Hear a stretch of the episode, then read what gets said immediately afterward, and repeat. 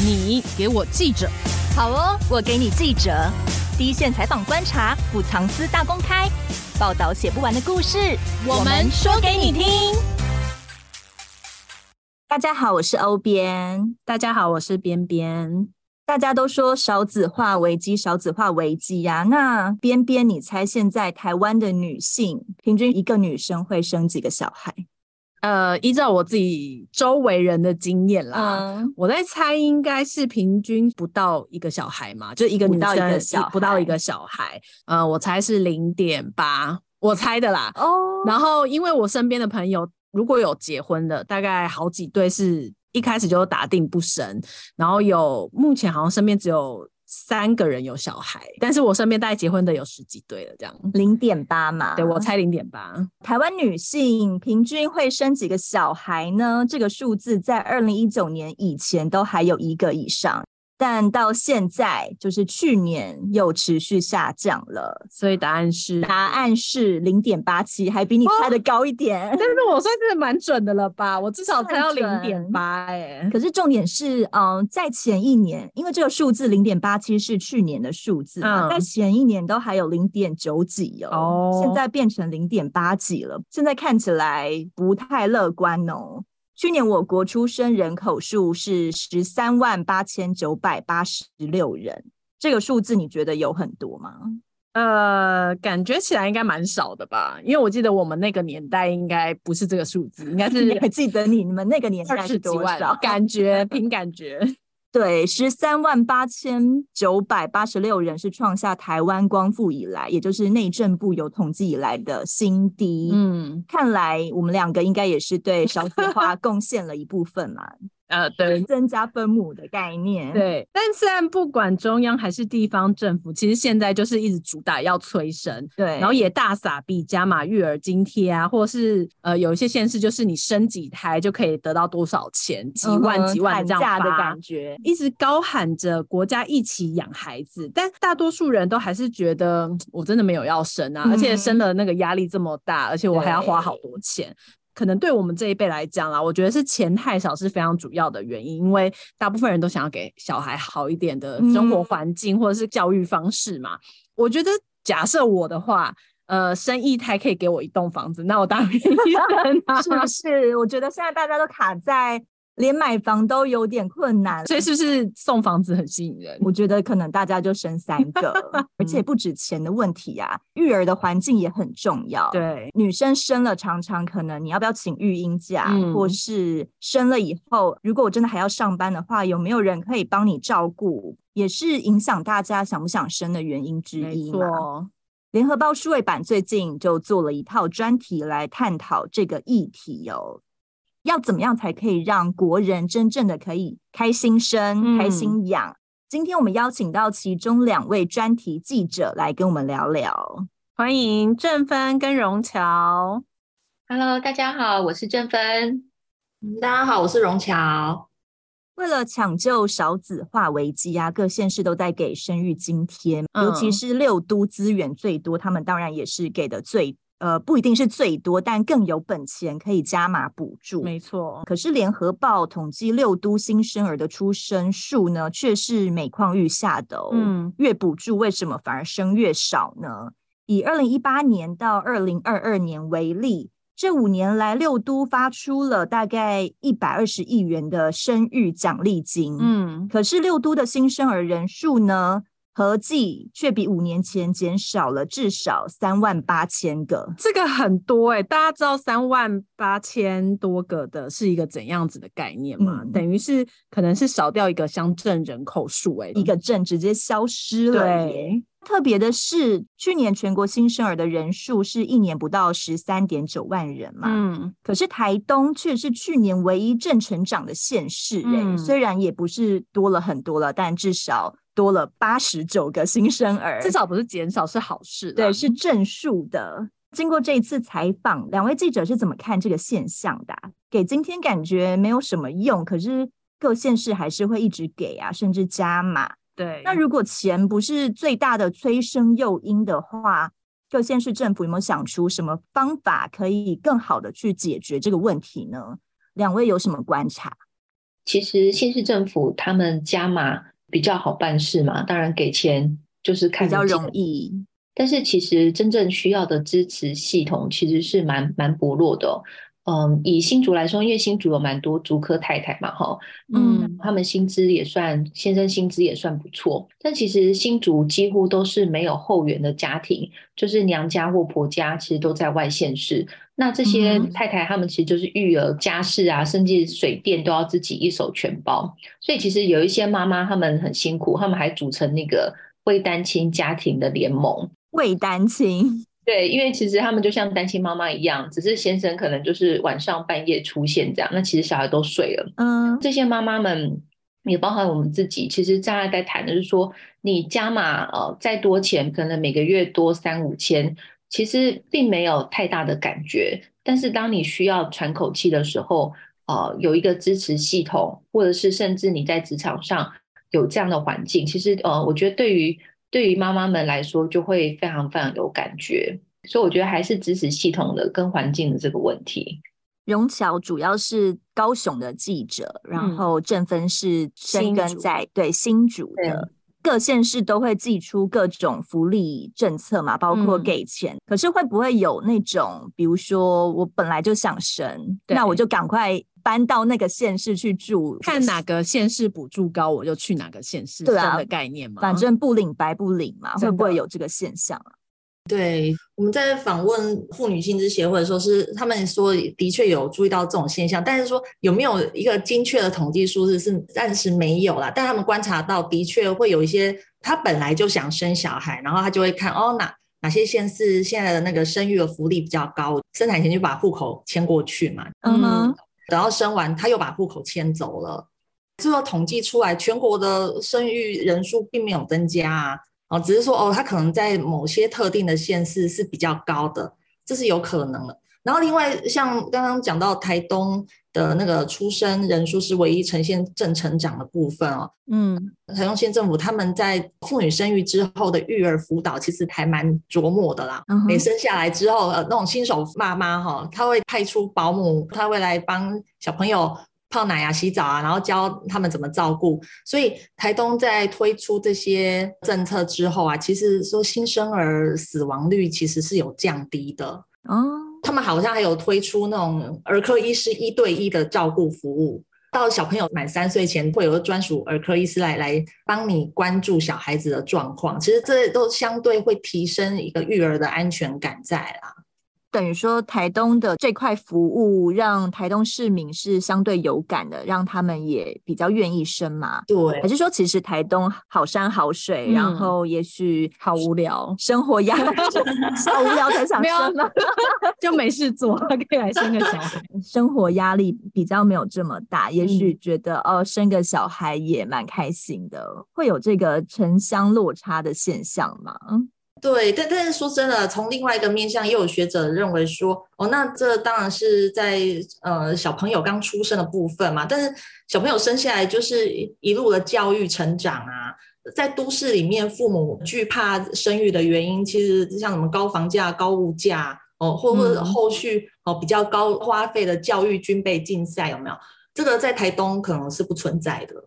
对，所以就说，哎、哦，台东这个例子有没有办法推行到其他县市？嗯、这还是有待观察。哦，所以其实感觉真的在台东会比较快乐一点，嗯，生活压力轻，然后也许。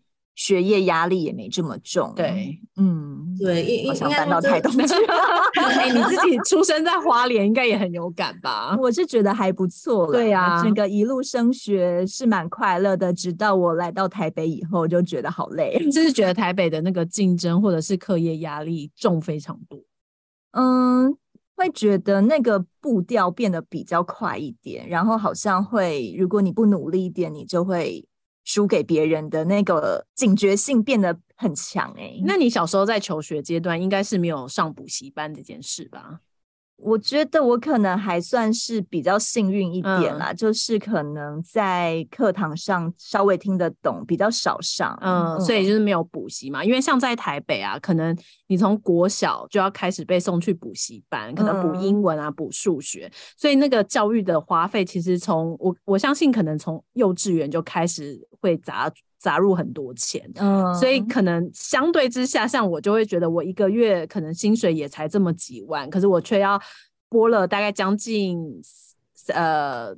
三分之一的钱在小孩的教育上，对我来讲就会是一个压力。那你小时候有很常补习吗？因为你是台北人嘛。对，呃，我大概到了国三的时候才开始补习，哦，然后那时候就会突然瞬间觉得，嗯、呃，真的很花家里的钱，因为补习费真的很贵。其实我自己有感觉到，虽然花莲也是有人在补习嘛，可是比如说像以前模拟考还是干嘛的。花莲考试的难易程度，我觉得比台北容易很多。哎，就是因为台北有那种什么北一女啊，那种真的是竞争太激烈才可以挤进去的那些学校。可是花莲可能花莲女中就稍微好考一点嘛。嗯，我觉得。光那个模拟考的难易度，因为我们以前可能也会拿一些别的县市的考卷来试，嗯，我觉得差很多耶。哦，那这样子会影响到你后来上台北的大学的时候，你觉得那个会有落差吗？就是功课落差。还好大学的环境就比较没有在看那种基本国英数的能力，嗯，就是看你喜欢的兴趣的科系的主要的专业。对，哦，还好我真的是大学才来，真的。我我觉得每个县市还是有每个县市特特殊的问题在啦。嗯，像我们看我们地方的同事采访团队采访恒春嘛，恒春它是标榜从生到死都有钱领，嗯，可是可是他他还是流失人口数还是非常的惊人啊。是因为恒春太偏僻了嘛？就是可能在那边长大就业也不是很容易。对对，没有错，就是说，哎，他们当地社会福利条件好。但是对于可能小朋友长大之后就学就业都没有那么的方便。对，我看同事他主要探讨除了产业单一薪资的问题，其实蛮大问题，也是全台的问题，就是房价被炒高。嗯，在地的年轻人成家大不易嘛，像呃新竹，它房价这三年可能就涨了四到五成。但是我们还没有所谓的社会住宅，所以蛮多像呃，我在采访一位新北的年轻人，他就讲到他只愿意生一胎，因为他怕他的生活品质会下降，那也怕经济条件呃还没有办法去符合去养育，所以我们一直问他会不会生第二胎啊，他都觉得还是要看第一胎养的状况怎么样。所以我觉得嗯，至少在我们这一代慢慢觉得第二胎算是生很多了。大概蛮多都是一胎，然后觉得这样子可以维持啊、呃、小孩的教育品质，然后家庭的生活品质。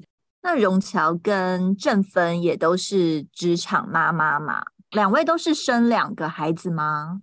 对、嗯、对。那你们当初是如何踏出这个勇气生第二胎的想法是什么？会不会觉得压力很大？这边先讲好了。我其实老大跟老二差了五岁。那会能够生到第二个，其实也是因为，因为我算是自己带老大，就是我的娘家婆家都不在新竹，那先生一直在加班，所以呃，我得要老大稳定了，然后我才能够再拼第二个这样子。所以嗯、呃，但是现在因为有两个，所以家庭就会一团乱，可能在工作跟小孩当中。会有蛮多呃很狼狈的的时候，这样，嗯，我就会蛮讽刺的。就是之前也在跟龙桥聊，就是呃，因为我们之前有在做那个三 C 育儿的问题，就说，嗯，小孩子很很小一两岁就开始看三 C 的这些产品，然后其实对他们视力啊，甚至他们的脑袋其实都都不是太好。但其实我们回到家。刚好六七点是截稿的时候，嗯，我们就是打开电视，就是也只能用三 C 去养育我们自己的小孩，然后你回头还要去忙你的工作，所以好像其实我们很多知识知道说哦，育儿的帮助，但是你其实很难很难去做到位，这样也是分身乏术嘛。对啊，荣桥这边，我其实是比较高龄才生小孩，那那我本来也是想说，哎，生生一个就好了，因为那个前面的过程还还蛮辛苦的。嗯，对，那那第二个是意外啦，其实，那、哦、那但是我我又觉得，既然怀一个小孩这么的辛苦，反正有有第二个，那还是努力把他生下来吧。嗯、对，这两两个只在年纪差距差不多两两岁多这样子。嗯，那当然就是说，我们职场这个工作在傍晚啊，或者甚至有时候六七点，可能还在忙工作上的事。然后这时候如果有小朋友接送什么问题啊，插在中间，其实就还蛮慌乱的。嗯，我我印象比较深的是有一次，就是可可能快要截稿了，然后赶快急急忙忙要冲去接小孩，因为我那时候小朋友幼稚园，反正他六点就绝对关门。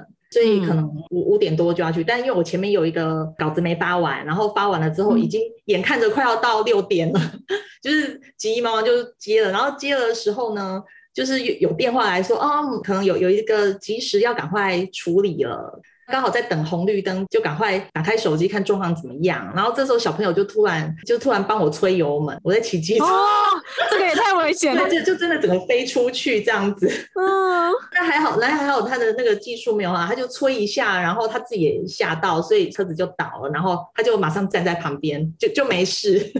嗯、就就就妈妈往往后飞出去，就觉得哦，印象好深刻，就是怎么怎么会会这么慌乱，好惊险哦，真的。所以两位都是自己去接送小孩子上下学吗？对，我们两个都是包办家里的大小事。因为通常我我们当记者这个工作，我们不是锁在办公室里嘛，所以通常就会被认为说，嗯，反正你时间比较弹性，就你比较方便这样子，就会落到自己身上了。如果要跟一般坐办公室的比起来。对，那你还记得我们之前跟秀丽聊天，也是母亲节特辑嘛？嗯、对，她还有忙到那个忘记接小孩下课的事情，对对对，我还记得。那嗯，身为记者又是妈妈，会觉得育儿最希望获得什么帮助吗？因为感觉记者这个工作。并没有真的很明确的下班时间，嗯，但孩子也是没有明确的可以结束照顾的时间嘛。对，但我相信很多工作都是这样啦，嗯、不是朝九晚五。我也是很好奇，两位到底在以你们的经验啦，如果育儿的时候最希望获得怎样子的协助，才是真正的会帮助到你们，而不是只是政策而已。我自己体会最温暖的帮助其实是邻居。哦，那时候晚上好像七点还在忙，但小孩没饭吃，然后邻居就跟我说把两把小孩接到他们家吃饭这样子，所以我觉得嗯，其实那个帮助都是比较是你临时有什么状况，然后需要有人领啊过来接手。那因为我的小孩两个都是给保姆带嘛，所以其实也会跟保姆熟悉。那现在也有所谓的零托，大概一个小时一百五，所以有时候你真的是很忙，呃，临时需要协助，就是要用钱来换照顾，就临时要找保姆来帮助你，你才能够安心。嗯，新竹其实最近越来越流行请那个家教姐姐来帮忙哦，特别是可能大概接完小孩四点到晚上九点这一段是最慌乱的。那先生可能都还在上班，所以有一些妈妈们就会找可能大学正在大学的家教姐姐来攻读，可能帮忙带小孩。那甚至有一些呃先生可能假日也要加班，但是妈妈可能要一打三出去玩，那就会请家教姐姐加班一起过来。所以嗯，大家其实你可以看到，用钱去取代休息，其实蛮需要直接的支持系统，能够帮助你在弹性的时候有人来帮忙。那这个家教姐姐的服务是私下找的吗？还是大家会有一个比较明确的网站啊，或是公家成立的一个比较安全，然后大家值得信任的一个单位可以去寻找啊？嗯，这个比较是私底下去找这样子哦，可能就是用工读的啊，或者是呃老师的身份这样进到家里面来帮忙。嗯哼。对，因为新竹它有就是我们讲的临托的场合嘛，几乎各个县市都有临托的场所。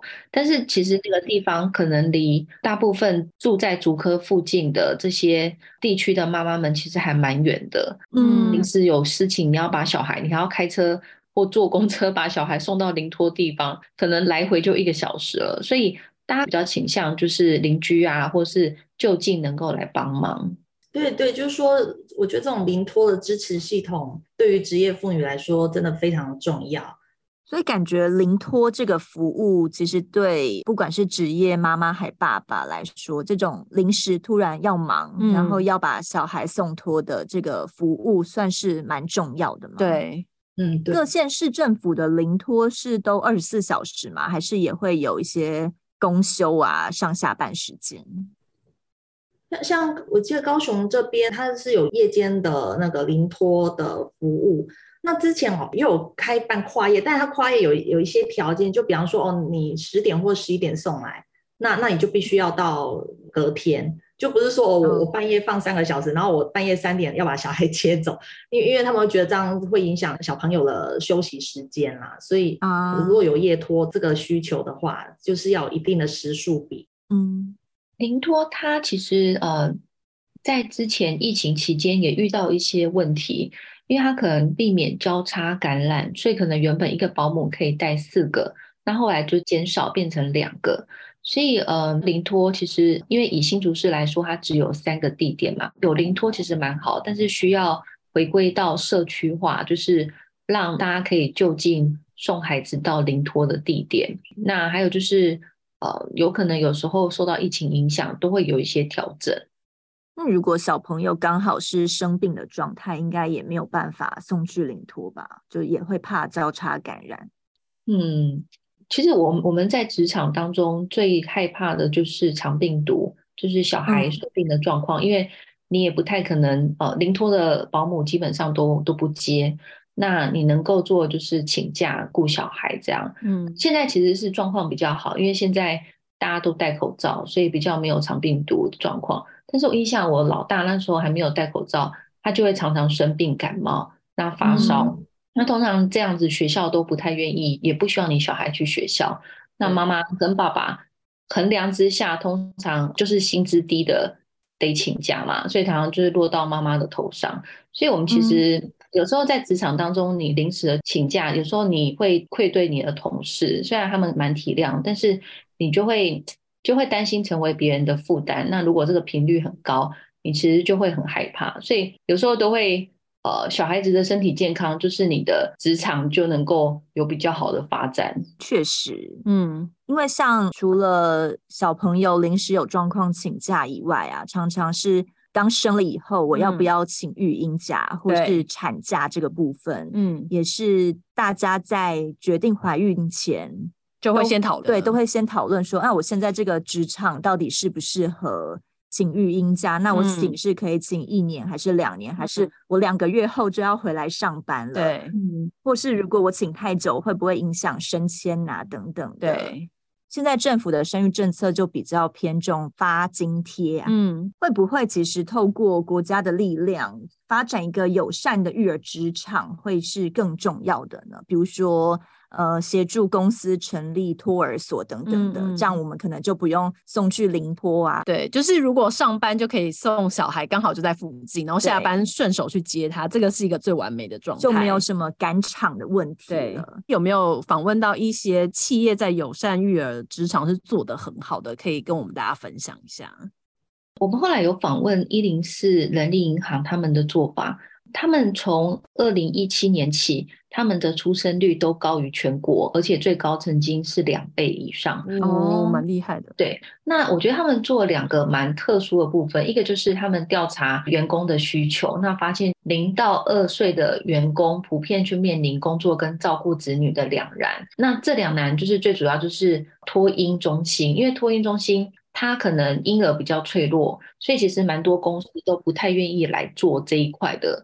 那一零四他们就觉得这个是员工最需要的，所以他们就是能够来帮助员工，让他们就是要上班的时候就可以把小孩带到呃一零四的托婴中心。那甚至小孩如果临时有状况啊，爸妈可能下楼就能够把小孩接走。嗯、那我觉得第二个就是刚才谈到职涯的部分哦，因为其实我们呃。在职场上的妈妈其实最害怕就是育婴留停。如果你可能超过六个月，你可能回来就是接烂缺，或者说你可能就就是会有很多的状况。但是一零四它有一个政策，他说如果你员工申请育婴留停超过六个月，公司就会启动补人，就是会启动找职务代理人，嗯，那就可以让人他们很安心可以去休育婴假。那最后他们也发现这些职代都会转成正职。那第二个就是说，如果你小孩像我刚刚讲的，就是肠病毒啊，或者是一些很临时的状况，只要家人生病，都可以请一到两周的临时居家办公。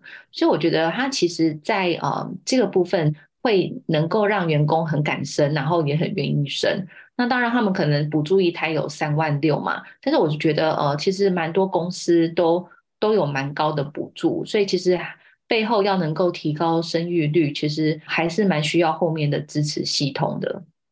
所以其实这样对公司来说也是比较好的嘛，我不会因为。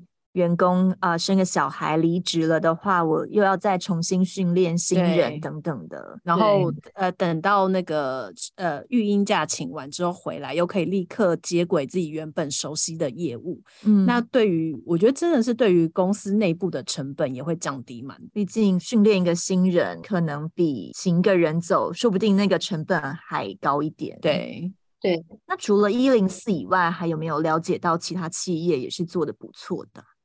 像信义房屋，我觉得蛮特殊的。嗯，呃，他们第一胎大概是三千元，但是从二零一三年起，他们生第二胎以上，每一胎就可以十二万。哦，那你就知道，哎，这个其实就是在鼓励你生第二胎以上。那他们其实啊，呃，有一个统计，就是说从二零一三年的政策到去年，大概有将近七百三十七个人领到二胎的奖励金，那他们就累计已经发放了大概八千一百万元。哇！所以你知道说，哎、欸，其实我觉得重金必有勇兵嘛，就是勇者。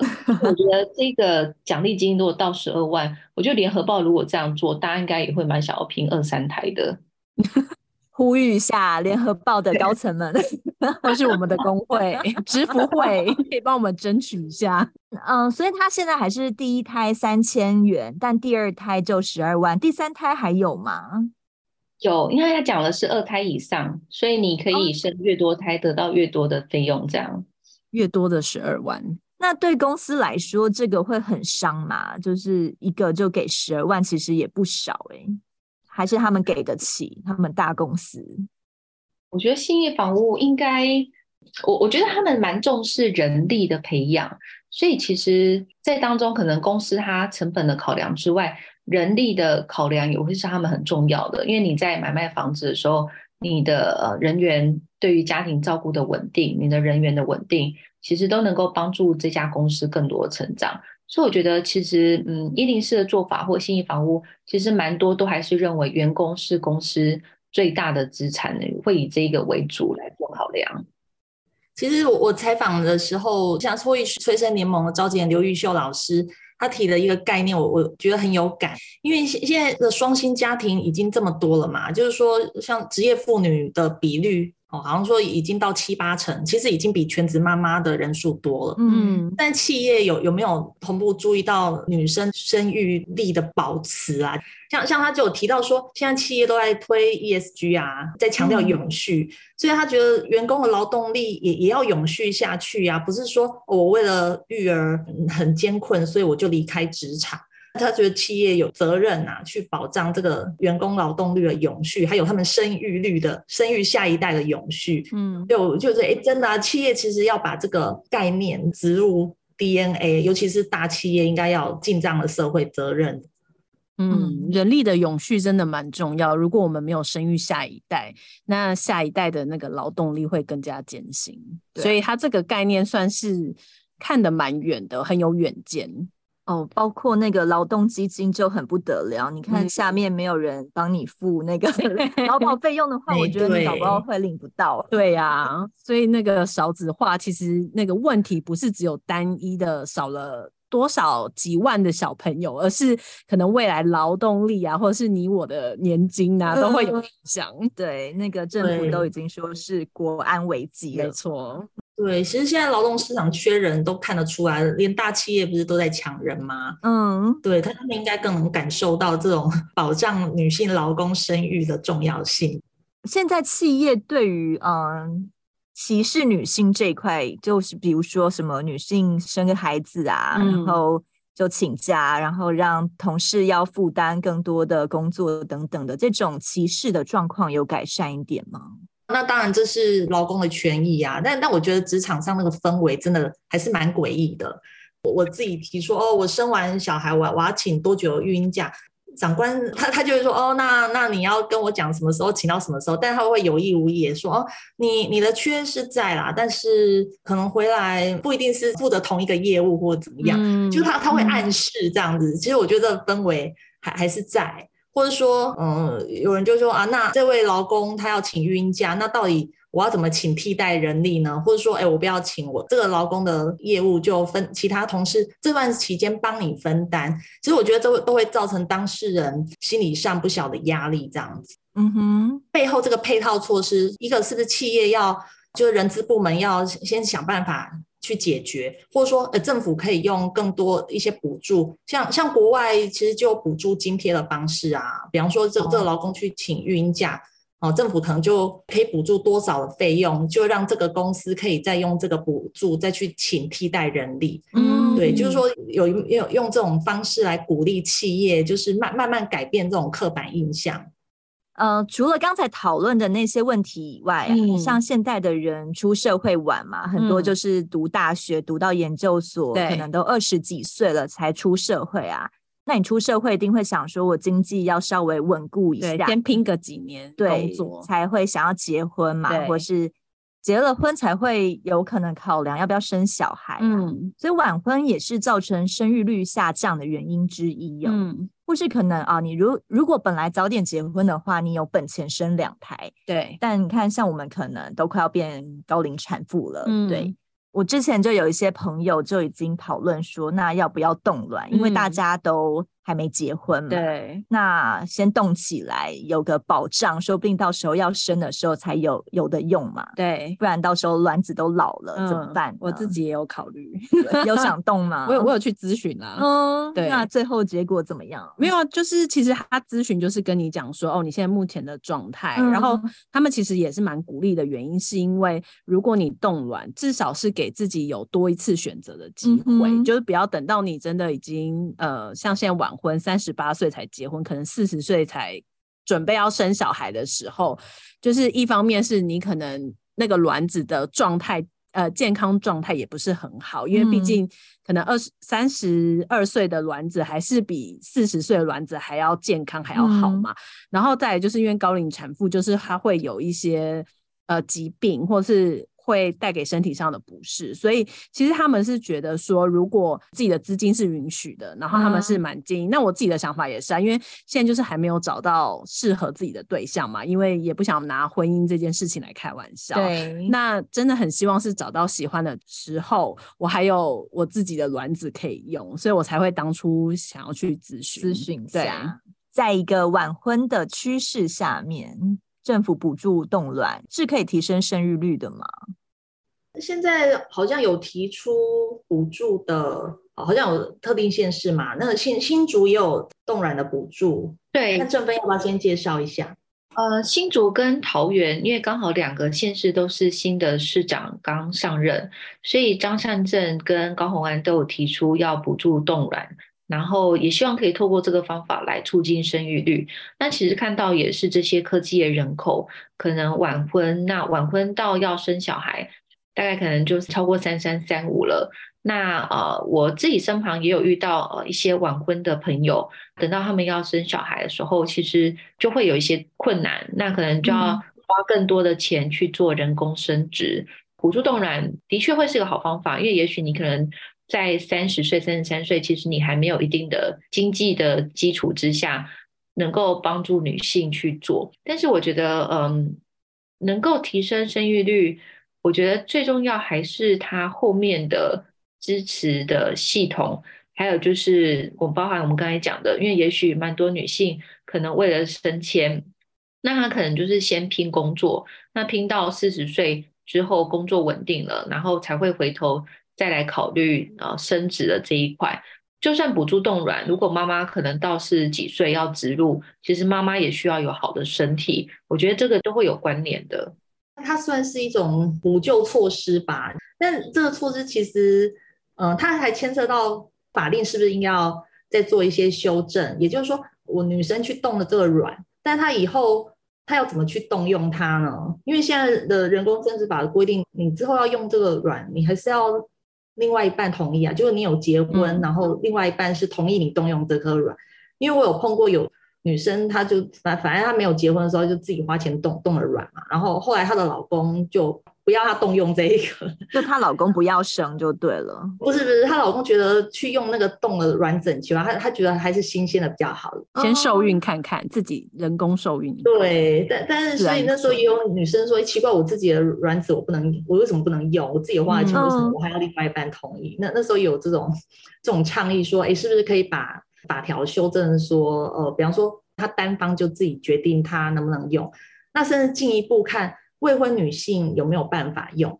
因为这个冻卵的费用其实不便宜耶，我看好像差不多八到十万块。那、嗯、那那现在政策上补助顶多一两万吧。嗯，对。那那也就是说，你要负担这个冻卵，自己要有一定的经济能力啊。那负担得起这个费用的女生，我是不是呃可能收入还不错，她教育程度很高，已经有先想到这一步了。他说不定也有能力可以独立抚养小孩啊，所以为为什么不行呢？嗯、如果说把婚育脱钩这个概念加进来的话，说不定就有一部分的人他愿意提前去生小孩了。生小孩就是我如果单亲女生，嗯，如果我没有结婚，但我愿意生育，我想要自己的小孩的话，这个法条是不是可以跟得上？嗯，让这些愿意生育的女生可以顺利的生孩子，也是一个考量。但但另外一个层次就是，我有问妇产科医学会嘛，那医生是是觉得说，哎，其实你真的会要用冻卵来来生小孩，其实它是它就属于不孕症的一种嘛，它可能是属于顶多一成的比例，但是还有九成是健康能生的女生啊，就是他就觉得政策上应该是要鼓励这些能生的女生不要晚婚晚生，赶快结婚赶快生才对。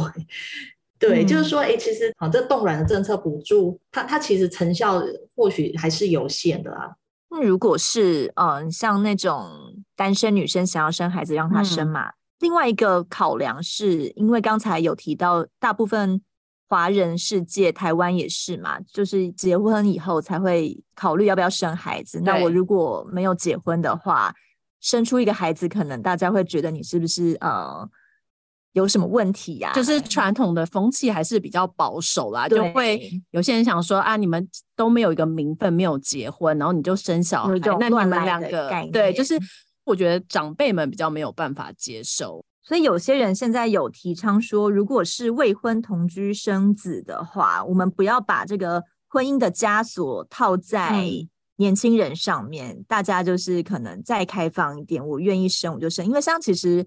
西方国家，呃，欧洲常常都是同居就生孩子啊，嗯、然后或是他们可能最后也没有真的在一起，但他们愿意共同养育小孩。嗯，这个观念如果在台湾这边有没有可能开花结果呢？就是我们也可以未婚同居生子，是一个解决少子化的方式吗？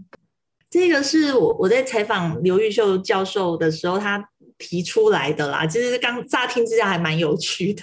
对，其实我看到这个文章我还蛮惊讶的，就是因为我很难想象台湾人会提倡这个观念，因为他觉得大家看周周遭其实还不少呃情侣，他他们可能就是哦认认识之后，然后好接下来说租房子，房租比较省啊，然后既然谈了恋爱，嗯、好吧，那那就那就先试着一起住在一起看看，一起生活。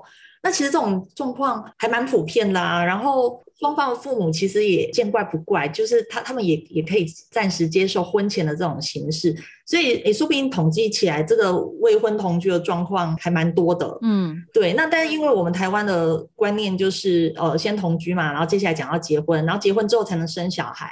那但很多未婚同居，他可能大家在忙啊，忙事业、忙工作干嘛，可能就呃同居一个九年、十年。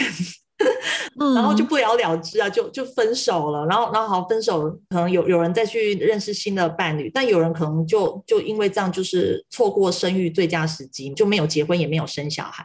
他就觉得，哎，这样蛮可惜的。所以就是说，如果比较像像法国啊，他们针对未婚同居，其实就是都有定定同居法嘛，就是有一定的权利义务关系了，哦，就有点类类婚姻、类夫妻的这种形式。因为有了这种形式的法律上已经有权利义务保障，是不是就可以直接跳过结婚这套坎，就可以开始想，哎，那我我们是不是要生小孩？因为我们生小孩是不是也是有一定的补助啊什么的，也还不错。因为因为我我们的确有未婚同居的状况存在啊。这样感觉是不是大家观念转换会转换的蛮大的啊？对于台湾人来说是个挑战。对，这当然需要时间啊，因为我们现在呃九十四 percent 都是在父母有婚姻的情况下出生的嘛，嗯，就没有像国外可能可能四五成未婚生子的状况，嗯，可是更可能是因为这种架构之下，我们的生育率其实就不高，所以就是说，诶、嗯，如果说在有有一些未婚同居相关的法令制定的话，说不定慢慢。大家观念就会扭转，然后就会比较提早思考到生小孩的这个部分。嗯，像国外的那种同居法啊，他们的权利义务是不是没有像真的结婚了之后，两家人你一定要好像把我们彼此当做彼此的家人？家对，好像没有这么严苛的权利义务，可是他还是有一定的保障，是经营这段关系的。权利义务就是相对之下是对于我觉得一般年轻人的压力会比较小一点，但他还是要尽到一些他自己该有的本分。对，像刘玉秀教授就举一个例子嘛，好像我们民法呃是规定说，呃结婚的话，夫妻两人有抚养对方，还有对方的直系血亲亲属的义务之类的嘛。嗯。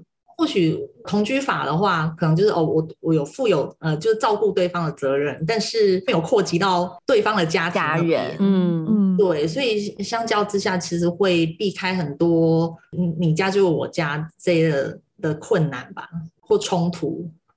确实，因为有时候对方的家人，也许你不是这么喜欢的话。你就会想说，那我真的要跟这个人结婚吗？是不是给自己找麻烦这样？嗯、对，因为像当男女朋友嘛，嗯、你就不见得一定要去见对方父母。对，但是结了婚之后，你不能说啊，你过年怎么不回来？就是或者是一些各大节庆，就是那个压力的束缚，我觉得是蛮大，会让很多年轻人却步。嗯，对，然后而且还有很多年轻人，就是同居了之后，可能不小心怀孕了。马上就是双方家长下一步就是讨论要不要结婚。要要结婚。那其实可是呃很多可能年轻人是觉得说我是可以生这个小孩，可是要立刻踏入婚姻这件事情又有一点压力，嗯、有点困难。对，虽然结婚就是签个证书啊，登记一下什么的，可是我觉得其实无形社会上的压力啊，或是舆论的那种对对你的讨论，嗯，这其实也是会影响到你。想不想结婚这件事情，欸，哎，就不是说我如果真的想要生个小孩，我必须结婚，对，而是说我可能根本就不想结婚，可是我还是要小孩啊，怎么办呢？嗯，对啊，有时候就会变成被迫要结婚，对，嗯，才可以生小孩，没错。那如果假设啦，政府真的觉得少子化是一个国安危机的话，不知道是不是提倡这种未婚生子、同居生子，然后毕竟孩子还是会有爸爸妈妈嘛，他们一定会有抚养的义务啊。嗯，如果这个在西方可能普遍，也许可以接受的观念移植到台湾来的话，搞不好也是解决少子化的一个方式哦。对，那后来这个学者提出这个意见之后。政府有真的采纳这个意见来做研拟吗？还是现在太前卫了？没没有没有很大的进展，因为他是说当最初提出这个构想哦，其其实那时候是刚好在做那个同同婚法的在研拟的阶段，嗯、就有在跟那个同志团体说，是不是把等于说这个这个同居法哦，把一并把同志的部分纳入这样子，但是好好像后来讨论没没有一个明确的下文，嗯，对。因为，因为我想这牵扯到那个台湾人的传统价值观，也很大部分也有一些性别价值观的门槛存在啊。嗯，对。像我访问的一个个案，她等于就是说跟男朋友交往很多年了，她就是没有要结婚，也没有要生嘛。她就觉得说，她看到那么多结婚的例子，她就说明明大家都是双薪夫妻了，然后也已经没有什么男主外女主内，两个都主外了。嗯，理论上，呃，经济平均分担，那家务也要平均分担啊。但是，哎，怎么到头来，只要小孩，只要婚结下去，然后小孩一有了，女生就自动变成那个 在外面那个职业妇女，然后一一进了那个门啊，一进家里那个门，马上就变家庭主妇，就是什么做家事、接小孩，然后带小孩看医生，全部都是女生在弄啊。对他，他觉得男生整个都置身事外，感觉社会氛围就是这样。嗯，对对，所以他就觉得这个社会氛围就是对结婚的女生来说压力实在是太大了，所以他也不敢踏入。那时候我问他说：“哎，那对这同居法，呃，有有没有什么想法？”他说：“哎，这个其实不错，因为因为他觉得这样子的确可以减轻女生不晓得那种性别刻板的压力，这样子。”嗯。反正这种价值观的讨论也没有办法在一时半刻解决嘛，嗯、感觉还是需要长时间的去改变大家既定的想法。嗯，那乐观其成啦。如果未来有机会可以讨论到这一块的话，未婚同居生子，所以你可以接受吗？我觉得。我觉得现在考包可以，但因为反正我也没有要生嘛，嗯，对，鼓励大家可以进行，这样。鼓励大家可以生，然后自己本身没有要生，毕竟养一个孩子还是比较累一点，嗯，但如果能够让愿意生小孩的人可以更容易进行的话，我觉得也不是什么坏事啊，嗯、因为。结婚这件事情，呃，说简单简单，说难也很难。它它就是一个关系的建立嘛。嗯、可是我们是不是真的一定要有这样子的关系才可以执行某些事情呢？我觉得其实讨论空间是蛮大的。嗯、就如果抛开这个既有的观念的话，其实说不定很多事情都很好解决。那最后啊，像其实国发会已经预估了，就是二零三五年、嗯、台湾会取代韩国、南韩，嗯，成为全球总生育率最低的国家。所以如果现在这个催生政策再不改变的话，撒钱催生这个政策不改变。嗯这个预言是蛮有可能会成真的哦，像我们还成立了一个少子化办公室嘛，两个月就收摊了。哦，难怪我觉得好好不熟悉哦。对，它其实只两个月，嗯，会不会 感觉你看少子化办公室其实根本就是促成少子化，而不是解决少子化？嗯，现在 PTT 常常在调侃这件事，啊，少子化成功喽，这样子。嗯，那撒币政策如果没有用的话。我们来聊聊看其他国家，因为其实也是有很多成功的案例嘛，嗯、他们是不靠撒币催生的。台湾是可以借鉴什么呢？就是我们先来看看国外的一些资料啦，哈，像、嗯、像韩国啊，虽然说之前也是因为催生了撒币政策又，又又有被诟病啊，就是说，哎，其实他们付出了差不多呃两两千亿。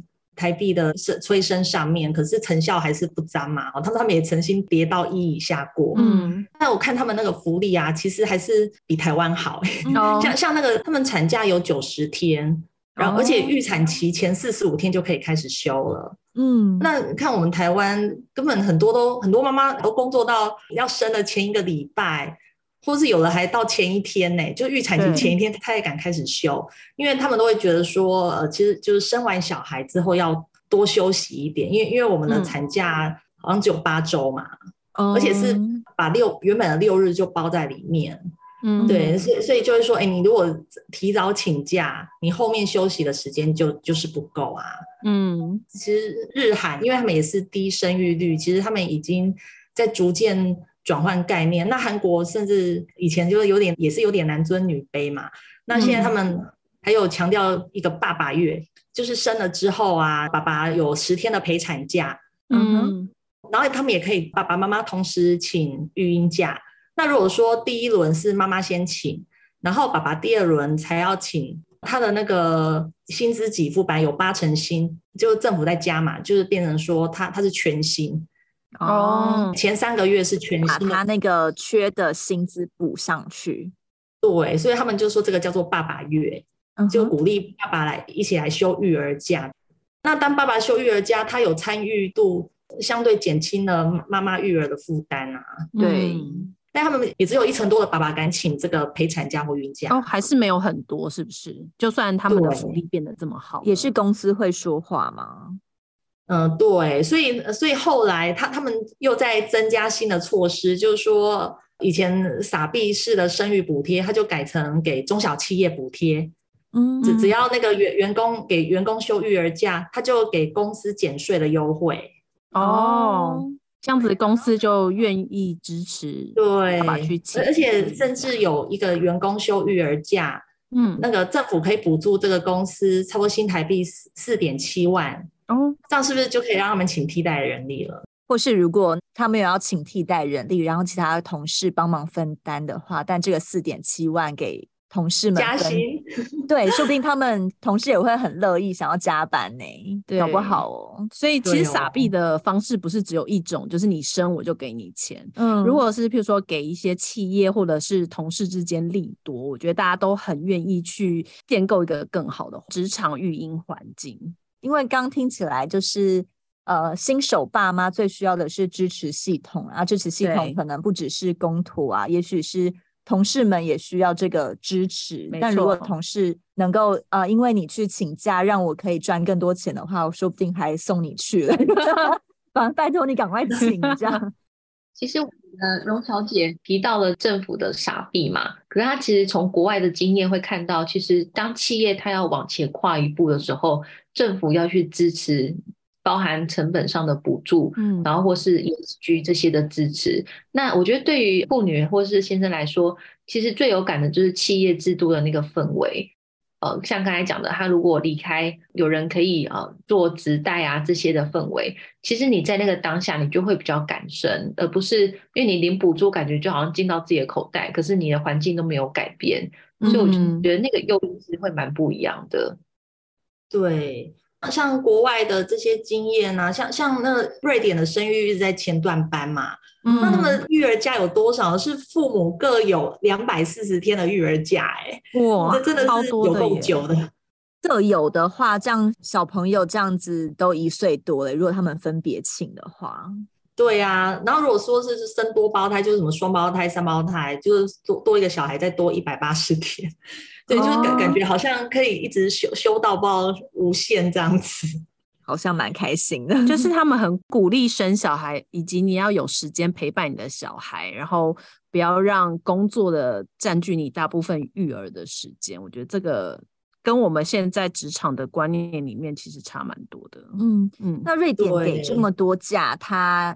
一方面，政府也有补助那些企业，呃，缺一个人一两年的一些职代的津贴吗？呃，细节我不清楚，但是其实都已经发展的非常成熟。刚刚讲到企业的补助，就韩韩国，他他们也是去效法呃瑞典、丹麦这些国家的制度，所以所以这些北欧国家的制度都是更为优惠的。像像瑞典这个育儿假。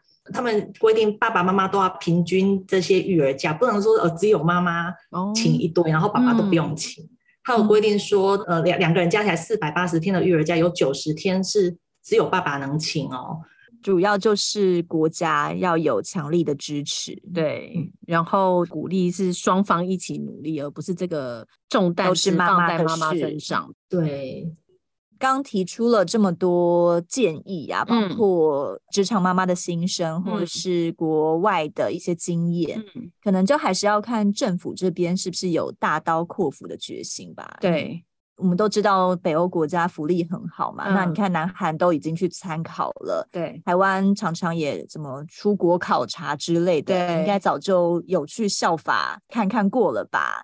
那你是不是真的有想要移植进来，或是？怎么样去改变你的生育政策，而不是一直去撒钱？嗯、对，虽然撒钱大家领到好像会开心个一下，嗯、CP 值并没有那么高，啊、然后真的没有催生出更多的下一代。我觉得真的这样听起来，大撒币拿到了，虽然那个当下很开心，嗯、但是如果你整个职场的环境没有去改变的话，或者是后面的支持系统没有去。一起努力的话，像我们这个年代的女性就会很害怕去生小孩。嗯、第一个是怕自己的钱不够用，然后再是我到底有没有办法好好的照顾这个小孩。嗯、通常在想的这个过程当中，我们就已经错失了可以生小孩两三年这样子对黄金 年华。